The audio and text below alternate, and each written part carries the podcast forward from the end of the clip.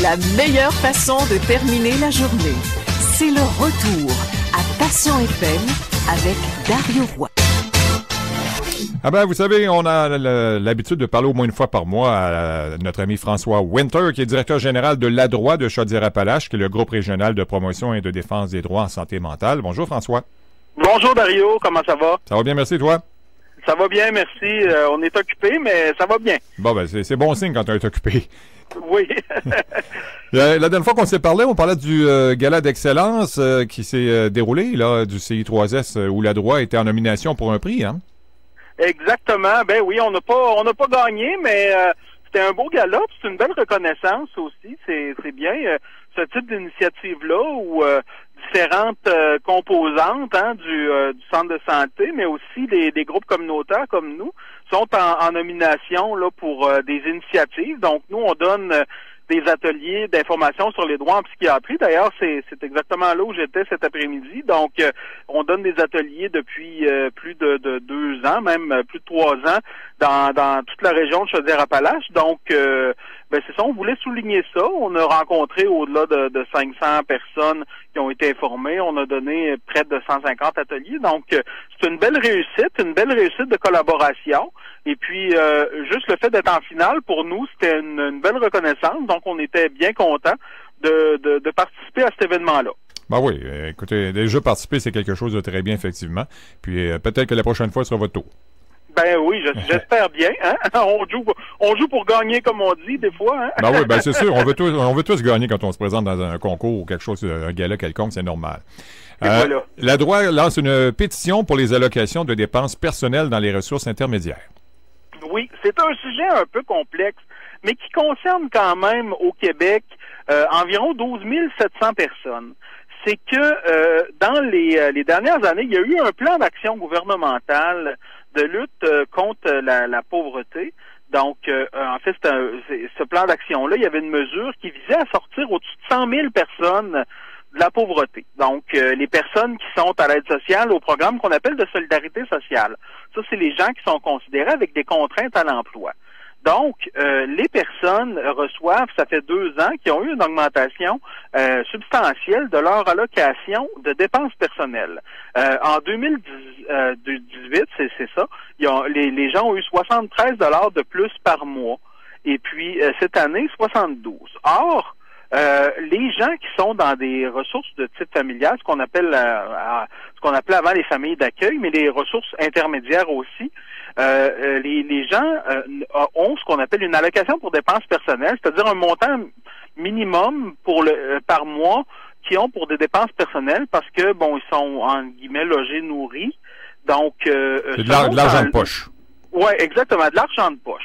Mais par contre, cet argent de poche-là, l'année passée, il avait augmenté de 3 dollars. Donc, il y avait eu un tollé et puis il y avait une mesure temporaire qui avait été mise en place par l'ancien gouvernement. Qui, cette mesure-là avait permis que les personnes dans les ressources, leur allocation soit augmentée. Mais comme je viens de le mentionner, c'est une mesure temporaire. Cette année, euh, en 2019, début 2019, cette mesure-là a été euh, euh, n'a pas été reconduite et puis l'allocation qui était de 215 dollars par mois a été augmentée à 200 en fait elle était à 288 parce que c'était avec la mesure temporaire elle a été diminuée à 245 donc toutes les personnes qui sont dans ce type de ressources là ont euh, pour toute l'année 2019, chaque mois, un montant, ils peuvent pas avoir moins que 245 dollars. Donc, on peut se dire, ben oui, les gens sont logés nourris, c'est une chose, mais par contre, les personnes y ont à payer. S'ils si, fument, ben ils ont à acheter des cigarettes. Euh, euh, s'ils veulent aller au restaurant, ça coûte quand même. Il y a des, il y a des frais qui sont pas payés, certains produits, des lotions, tout ça.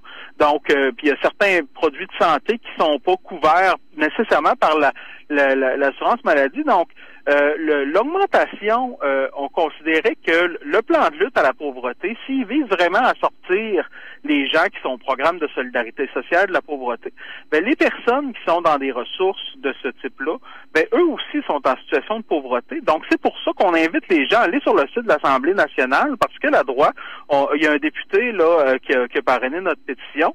Euh, le député, c'est Harold Lebel, là, du, du, qui est député de Rimouski.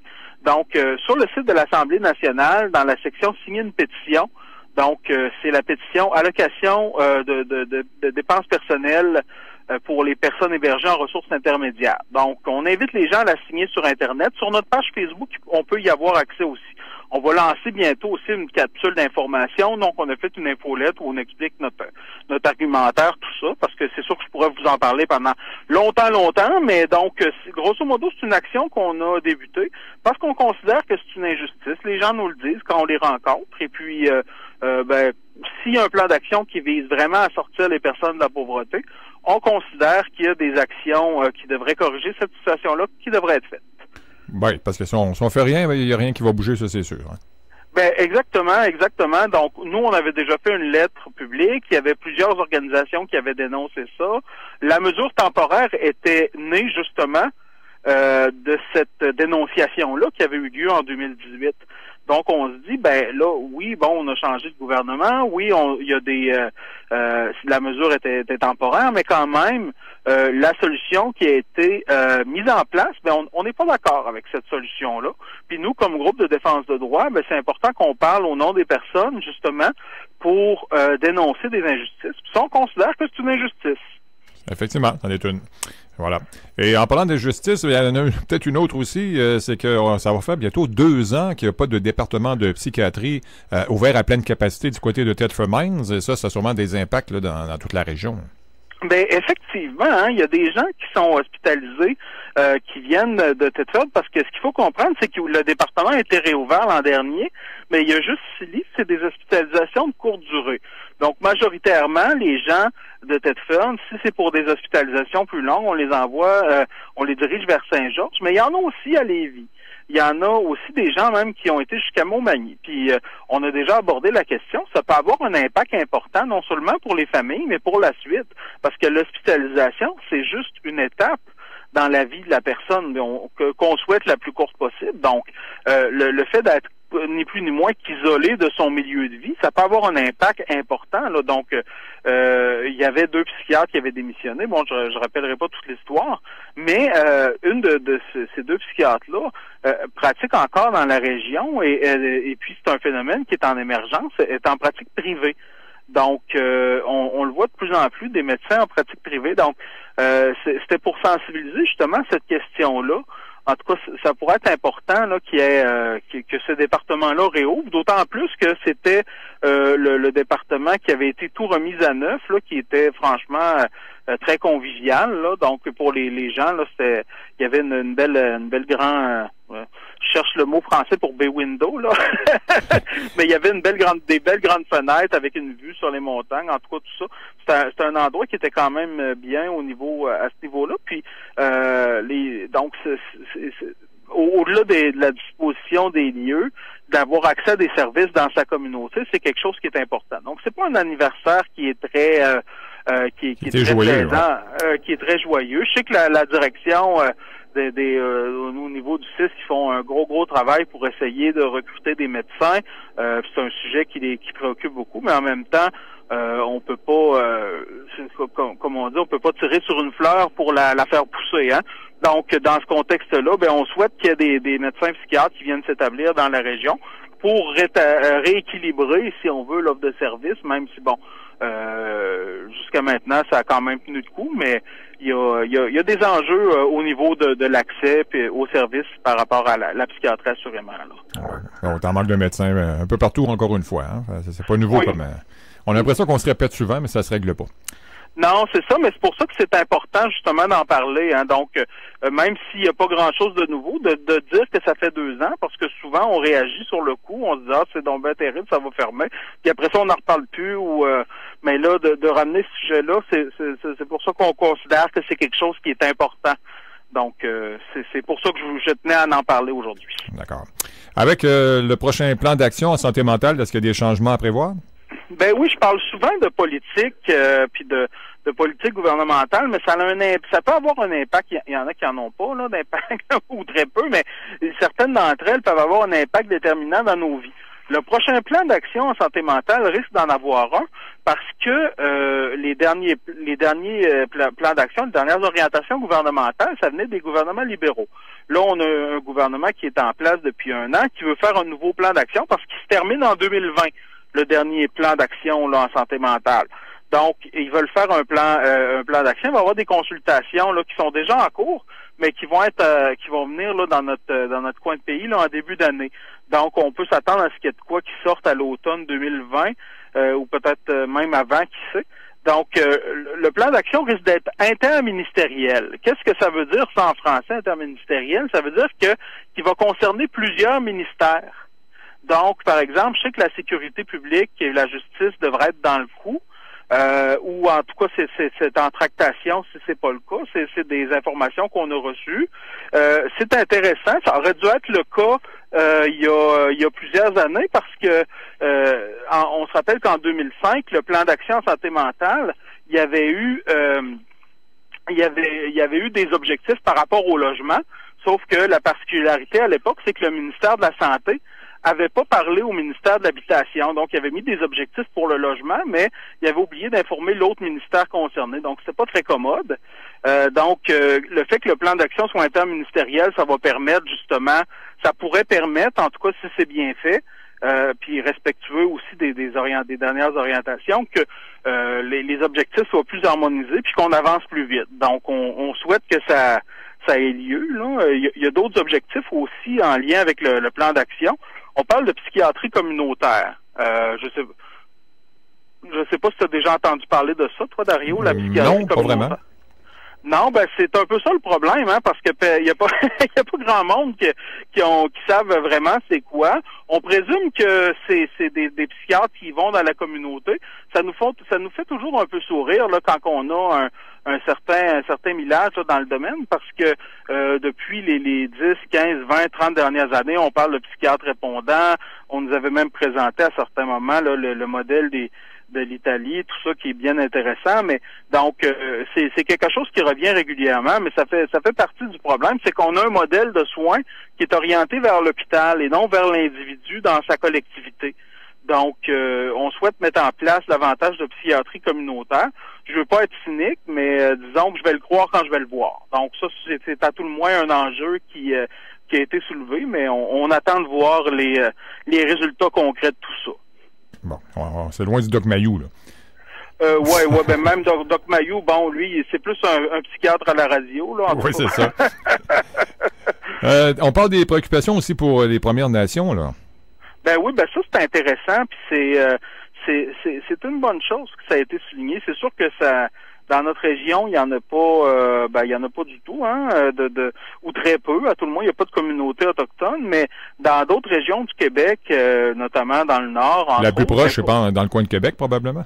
Ouais, c'est ça, les, les, le village Huron, tout ça, mais il y, en a d'autres ailleurs. Puis on sait qu'il y a un taux de détresse psychologique qui est euh, qui est assez euh, important. Euh, les, les, les, les, autochtones ont davantage de taux de suicide, des problèmes de dépendance, tout ça. Donc, il est grand temps qu'on s'occupe puis qu'on se préoccupe des, des, des, Premières Nations, puis qu'on écoute aussi là donc ce qu'ils ont ce qu'ils ont à nous dire là-dessus. donc, parce qu'il y a des phénomènes là qui sont, sont importants, même si c'est pas dans notre région, si on est préoccupé par les droits humains, par le, donc, c'est quelque chose qui doit être euh, dans, dans, nos, dans nos préoccupations. C'est une bonne chose, ça. Oui, effectivement. Puis le programme québécois pour les troubles mentaux, on parle des autres soins à la psychothérapie. Ben oui, ça, ça va être mis en place. Là. Il y a des articles qui sont sortis là récemment. Euh, euh, ça va être déployé sur le territoire qui appelle anciennement Alphonse Desjardins, c'est-à-dire peut-être là on est à la radio Bellechasse, euh, chemin, donc plus dans la portion Bellechasse peut-être. Donc il va y avoir euh, certains programmes, ça va, ça va peut-être plus prendre la forme de groupe ou de que de rencontres, mais certains programmes qui vont être développés pour euh, des soins de la, de, la, psychothérapie. Donc c'est une bonne chose. On peut on, on peut se questionner. Quelqu'un qui, qui jamais consulté ou quoi que ce soit peut se demander, ben les gens ils n'ont pas des, des, des thérapies, tout ça. Les gens, oui, peuvent avoir des intervenants, mais d'avoir des psychothérapies dans le réseau public, c'est plus rare. Donc on est moins dans cette dans cette, euh, cette dynamique-là. On est plus dans du soutien euh, pour euh, aider les gens à vivre en communauté ou du, du soutien intensif ou d'intensité variable, tout ça. Donc, il y a des, vraiment des programmes, puis je, dis ça, mais ça ne veut pas dire qu'il n'existe rien non plus, mais qui, qui est vraiment un programme mis en place pour euh, les troubles mentaux. Donc, ça va être euh, ça va être quelque chose qui est intéressant. Peut-être de se rappeler que les groupes communautaires aussi, on a demandé ça depuis des années, des années, des années. Euh, donc, il y avait eu une, même une coalition à laquelle notre association provinciale avait participé pour demander ça. Le commissaire à la santé avait fait des recommandations. Donc, c'est une belle avancée. On a bien hâte de voir qu'est-ce que ça va donner. Puis si ça va être ça, ça, va être accessible aussi, parce que ça, c'est toujours le défi. Si on met en place un programme puis que personne ne peut y accéder, ben à ce moment-là, ça devient difficile, là, euh, ça, a difficilement de l'impact. Donc, on souhaite euh, qu'il y ait des, des critères d'accès qui soient euh, qui fassent en sorte que le plus grand nombre possible de personnes qui en ont besoin puissent y accéder. Donc, c'est des c'est quand même des bonnes nouvelles aujourd'hui, donc c'est important de le souligner. En terminant, parce que le temps passe vite, qu'est-ce qui s'en vient chez vous là, à la droite pour le mois de décembre? Ben, la semaine prochaine, deux ateliers, euh, des ateliers d'information sur les droits. Le mardi 3 décembre, c'est à nos bureaux de Lévis. Puis le 4 décembre à Saint-Georges. Et puis le 15 janvier, c'est ça, le mercredi 15 janvier, on a notre soirée témoignage. Donc, euh, à nos locaux de, de 7h à 9h. Après ça, c'est Noël. oui, ben, entre les deux, c'est Noël, le jour de l'an. Effectivement, là, euh, on va se reposer un peu on, va rester ouvert là pour certaines journées. En fait, euh, on va prendre le télé, les téléphones, les urgences, mais on va euh, on va prendre quelques congés. Avez-vous des congés aussi euh, On, on, s'arrange pour en avoir, oui. OK, ouais, c'est ça. c'est bon, c'est à négocier, comme on dit. Ben, merci ah, ben, beaucoup.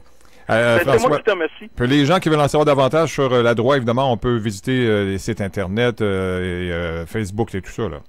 Oui, tout à fait. Les gens peuvent nous consulter sur notre, consulter notre site www.ladroit.org, nous contacter avec le, téléphone dans le 418 837 1113 ou euh, au 1866 837 1113 ou encore euh, nous joindre par Facebook. Je fais souvent la blague, euh, je aimez-nous sans modération. Donc sur notre page Facebook, la droit 1. Donc on, on vous y attend avec grand plaisir. Parfait. Ben, merci beaucoup, euh, François. Ben, c'est moi qui te remercie, Dario. Bonne journée. Bye bye. Voilà, donc euh, François Winter, directeur général de la droit de Chaudière-Appalaches, le groupe régional de promotion et de défense des droits en santé mentale pour notre chronique mensuelle.